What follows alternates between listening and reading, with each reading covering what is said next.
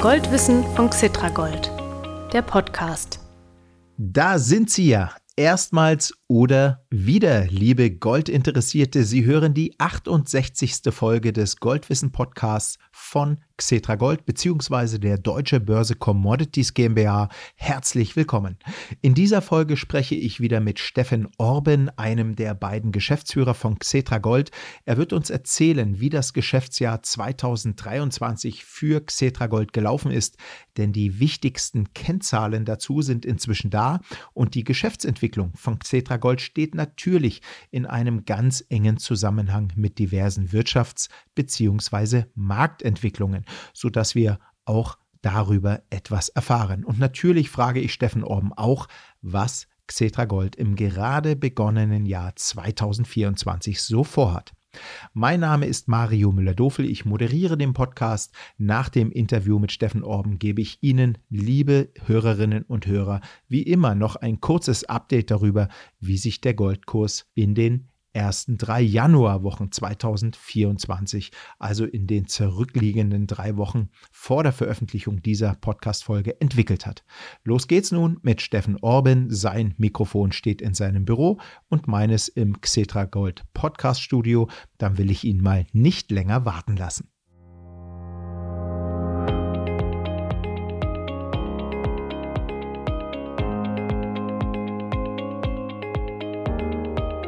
Lieber Herr Orben, ich freue mich, Sie, den Co-Geschäftsführer der Deutsche Börse Commodities GmbH, also der Emittentin von Xetra Gold, als ersten Goldwissen-Podcast-Gast im Jahr 2024 begrüßen zu dürfen.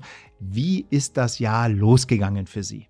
Guten Tag, Herr Müller-Dofel. Anfang eines Jahres sind wir immer mit der Erstellung des Jahresabschlusses für das Vorjahr beschäftigt und vor allen Dingen mit der Planung der Marketingaktivitäten und auch schon vereinzelt mit Veranstaltungen. Für uns ging es also direkt nach den Feiertagen wieder weiter. Ja, dann sind Sie mitten im Thema und ich wünsche Ihnen auch alles Gute für dieses Jahr, dass alle Pläne, die Sie geschmiedet haben, dass die auch aufgehen.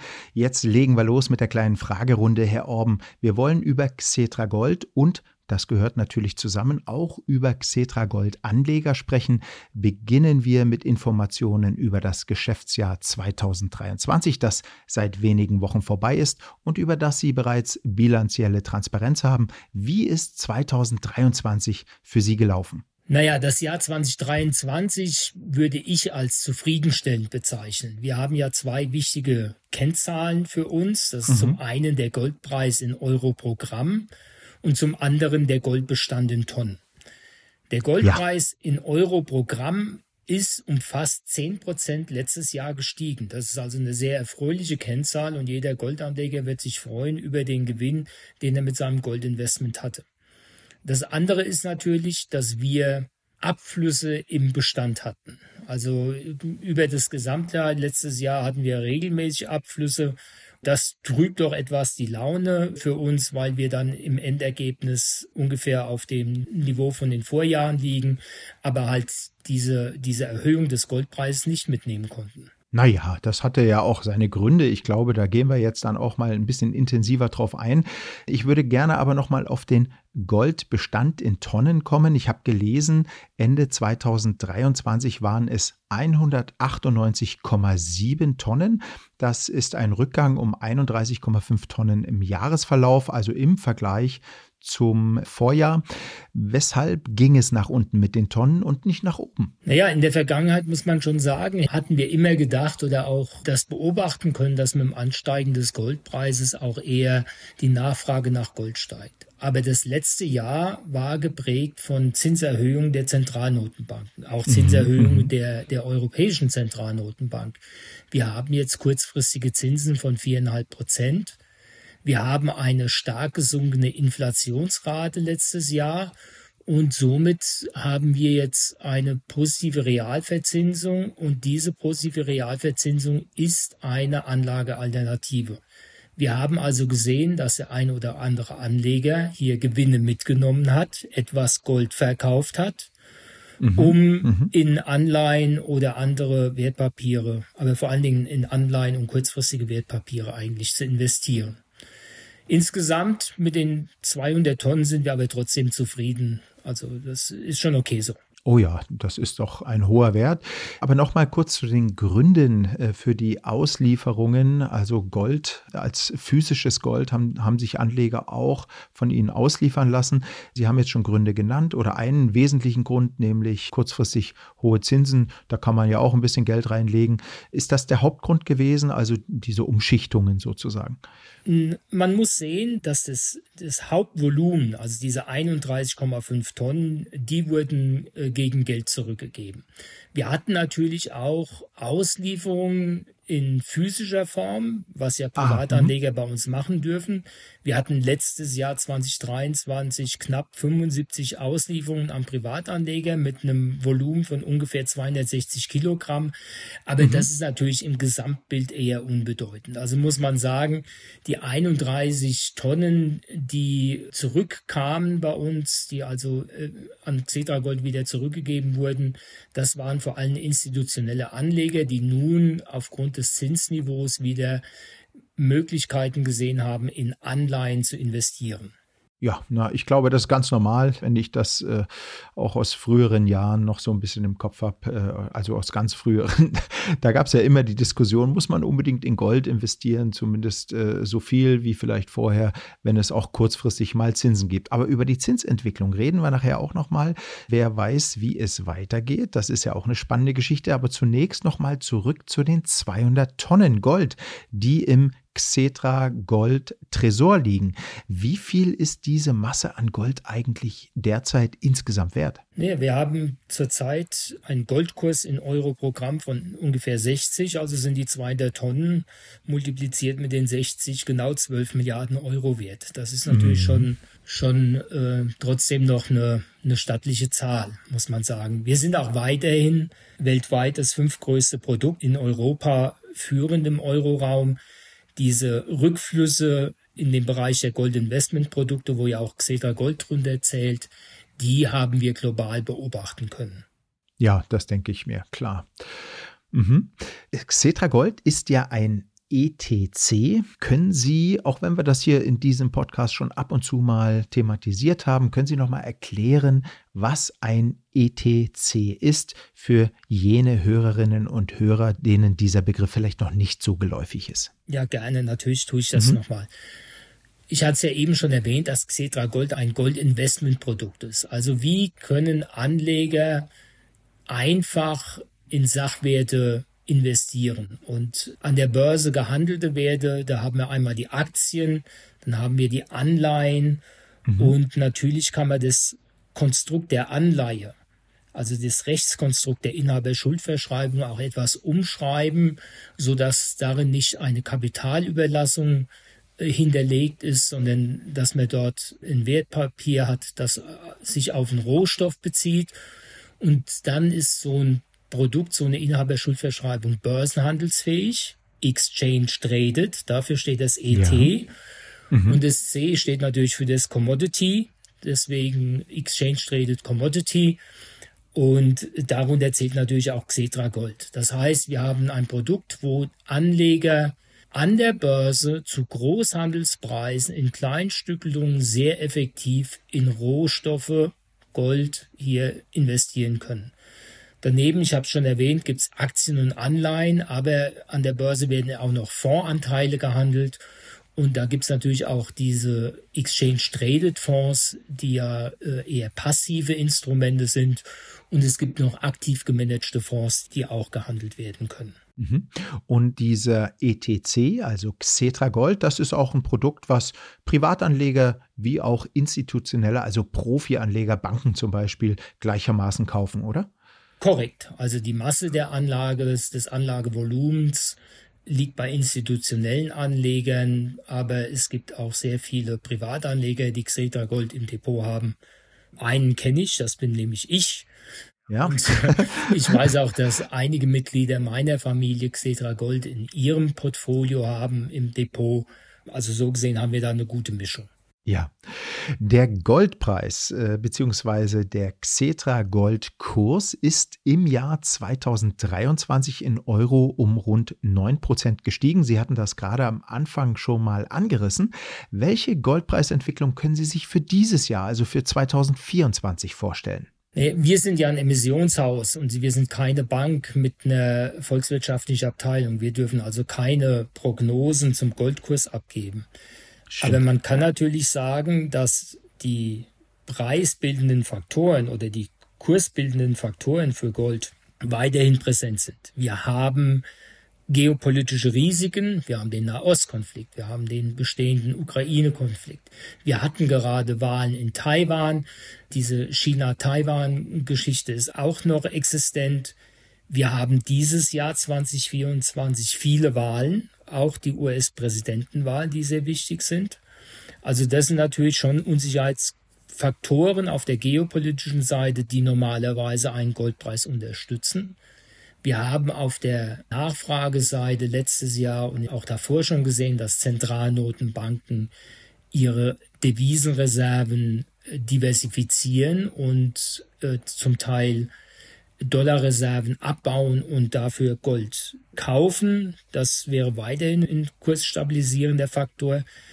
Was natürlich, ich hatte es schon ganz am Anfang erwähnt, uns ein bisschen mhm. Gegenwind bereitet, sind die Zinsen, das nominale Zinsniveau, das in Europa bei 4,5 Prozent liegt, in den USA sogar noch ein bisschen höher und die damit verbundenen positiven Realzinsen. Eine Zinssenkung-Fantasie, so wie sie jetzt ja auch in den Märkten gespielt wird, wäre uns sicherlich hilfreich, und auch eine, eine, ein Rückgang der Realzinsen wäre sicherlich auch förderlich für eine positive Entwicklung im Goldkurs. Ja, da würden sich wahrscheinlich auch sehr, sehr, sehr, sehr viele, unter anderem äh, Privatleute natürlich freuen drüber, weil wenn die Zinsen sinken, dann sinken auch die äh, Hausfinanzierungs- oder Wohnungsfinanzierungskosten und so weiter und so fort, auch Konsumkredite. Können Sie bitte den Zusammenhang zwischen eventuell sinkenden Zinsen in diesem oder nächsten Jahr und dadurch eventuell steigenden Goldpreisen nochmal erläutern? Ja, es ist natürlich die Anlagealternative, die dann weniger attraktiv wird. Also wenn mhm. ein Anleger die Wahl hat zwischen einer Unternehmensanleihe oder einer Staatsanleihe, die dreieinhalb Prozent verzinst bei einer gewissen Laufzeit oder viereinhalb Prozent Verzinsung bietet, dann ist es natürlich attraktiver, als wenn diese Anleihe nur bei 0,5 Prozent sich verzinst, so wie wir es in den letzten Jahren zum Teil gesehen hatten oder auch bei Staatsanleihen sogar negative Verzinsung. Das heißt, die Anlagealternative wird unattraktiver und somit wird es attraktiver für den Anleger in Gold zu investieren. Wir wissen, dass Gold keine Rendite hat, also keinen Zins abwirft oder äh, auch keine Dividende, sondern es ist ja nur ein Rohstoff. Nur die Wertentwicklung bildet die Rendite für diesen Rohstoff ab. Aber die Vergangenheit hat gezeigt, da muss man sich nur den Kursverlauf von Gold der letzten 20 Jahre anschauen, seit 2002 oder sogar schon über 20 Jahre. Negative Zinsen, rückläufige Zinsen sind normalerweise verbunden mit einem steigenden Goldpreis. Ja, da lassen wir uns mal überraschen, was dieses Jahr passiert. Also sehr viele Marktbeobachter gehen ja davon aus, dass nach diesem steilen Zinsanstieg, der von den USA ausging, in Europa weiterging, dass der dieses Jahr wieder runtergefahren wird von den Notenbanken, die über den Leitzins bestimmen. Und dann äh, laufen sozusagen alle anderen äh, zinsgebenden Institutionen hinterher. Lassen wir uns mal überraschen, was da passiert dieses Jahr. Ich bin mir sicher, das wird sehr spannend. Herr Orben, letzte Frage. Was haben Sie bei Xetra Gold im Jahr 2024 vor? Worauf können sich Ihre Investoren freuen? Ja, zum einen haben wir vorher wieder an Veranstaltungen teilzunehmen. Ich hatte schon ganz am Anfang erwähnt, im Januar finden schon die ersten Veranstaltungen, Börsentage statt und auch Veranstaltungen für institutionelle Anleger, an denen wir teilnehmen. Das haben wir weiterhin für den Rest des Jahres geplant. Herr Müller-Dofel, wir wollen natürlich auch diese Podcast-Serie fortsetzen. Also mhm. denke ich, dass die Anleger sich auch über weitere Folgen in 2024 freuen dürfen, die wir dann aufnehmen und, und ausspielen werden. Das andere, was uns natürlich immer wichtig ist, das Thema Nachhaltigkeit oder ESG. Wir werden weiterhin die Earthbeat Foundation unterstützen. Wir planen ein, zwei Dinge zusammen mit der Frau Guya Merkel. Ähm, interessierte Hörer, die Guja Merkel hatten wir ja auch schon in verschiedenen Podcasts oder über das Projekt auch schon mehrfach berichtet. Genau. Also da haben wir schon Interesse daran, die weiter zu unterstützen, um Kleinstminen zu schließen und den Menschen dort in, in Afrika alternative Möglichkeiten zu bieten. Ja, also wir haben eigentlich ein volles Programm für dieses Jahr, für das Jahr 2024 geplant. Ich freue mich schon. Ja, wunderbar. Also soziales Engagement und zwar über Landesgrenzen hinaus. Sie machen ja auch hier in Deutschland, in Frankfurt, äh, einiges zum Beispiel für die Frankfurter Tafel. Das kann man auch auf LinkedIn immer beobachten, äh, was Sie da. Äh, Entschuldigung, ja. da muss ich Sie korrigieren. Nicht für die Frankfurter Tafel. Wir ähm, engagieren uns bei der Arche. Bei der Arche, genau, Entschuldigung, genau. Entschuldigung. Wir das engagieren ich, das uns bei der Arche, da haben wir immer genau. ähm, zwei, drei ähm, wie sagt man so neudeutsch, Social Days ähm, mit, wo wir, aber das machen wir auch schon über viele Jahre. Da freuen wir uns natürlich auch, dass wir die Eiche hier in Frankfurt lokal unterstützen dürfen.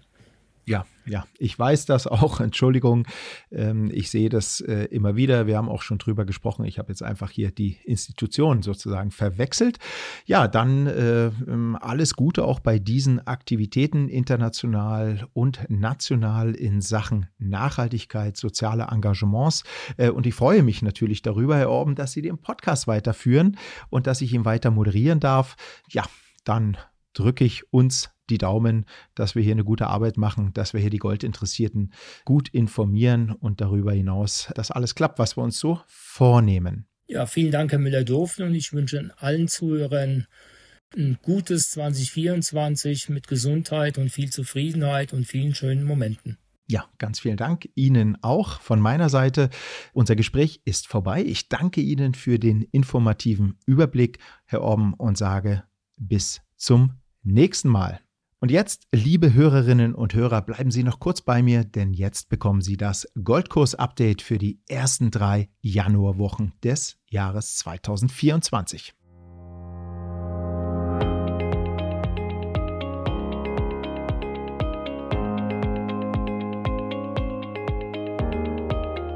In diesem Update können wir es kurz machen, zumindest was die Preisentwicklung angeht, vom 01.01.2024 bis zum 18.01.2024 ist der Goldpreis in Euro um rund 1,5 Prozent gefallen. In der Gold-Haupthandelswährung US-Dollar ging es um 2,7 Prozent nach unten. Damit notierte die Feinunze Gold, die übrigens lediglich 31,1 Gramm leicht ist, nur rund 3% unter ihrem Rekordkurs. Und den bis dato letzten Rekordkurs gab es am 28.12. bei 2077 Dollar. Auf Tagesschlusskursbasis wohlgemerkt im Handelsverlauf war die Feinunze Ende Dezember ja schon auf über 2100 Dollar gestiegen. Also viel passiert ist nicht beim Goldpreis in den ersten drei Wochen des neuen Jahres, aber da kommt noch mehr. Verlassen Sie sich drauf. Und jetzt noch ein wenig Boulevard. Medienberichten zufolge haben Polizisten bei einer Fahrzeugkontrolle an der Grenze zu Österreich in Neuhaus am Inn im Landkreis Passau ist das, mehr als drei Kilo Gold im Wert von rund 200.000 Euro gefunden im Handschuhfach. Der 21-jährige Fahrer hat den Polizisten gesagt, dass er in Bayern ein Auto kaufen wollte. Tja, wir sagen es hier im Podcast ja immer wieder, Gold ist eine Währung. Gegen den 21-jährigen werde nun wegen des Verdachts auf Geldwäsche ermittelt. Und noch ein wenig mehr Unterhaltung. Auf einem indischen Flughafen sind zu Jahresbeginn zwei unabhängig voneinander reisende Goldschmuggler verhaftet worden. Insgesamt hatten die beiden ebenfalls mehr als drei Kilogramm Gold dabei. Der eine in seinem Gepäck in einer Kaffeemaschine und der andere hatte das Gold als Paste versteckt. Und wo? Sie kommen nicht drauf. Im Rektum. Das ist der letzte Abschnitt unseres Verdauungssystems. Genauer erläutere ich das Versteck jetzt mal nicht.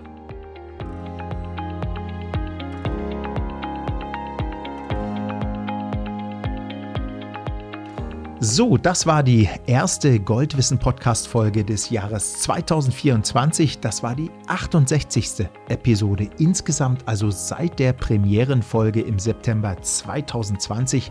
Sehr viele der seither veröffentlichten Interviews sind zeitlos aktuell, also hören Sie doch auch andere Folgen an. Sie finden alle Episoden in Podcast-Apps wie Apple Podcast, Deezer und Spotify oder Sie hören für Sie interessante Folgen unter www.xetra-gold.com. Wenn Sie dort auf den Menüpunkt Gold News klicken und die Seite ein wenig nach unten scrollen, finden Sie eine übersichtliche Liste mit allen bislang erschienenen Folgen. Und wenn Sie die in der Regel alle zwei Wochen erscheinenden Folgen automatisch auf Ihr Smartphone gespielt bekommen möchten, abonnieren Sie den Goldwissen Podcast von Xetra Gold einfach in einer Podcast-App. Das war's für jetzt. Bis demnächst wieder und herzliche Grüße, Ihr Mario Müller-Dofel.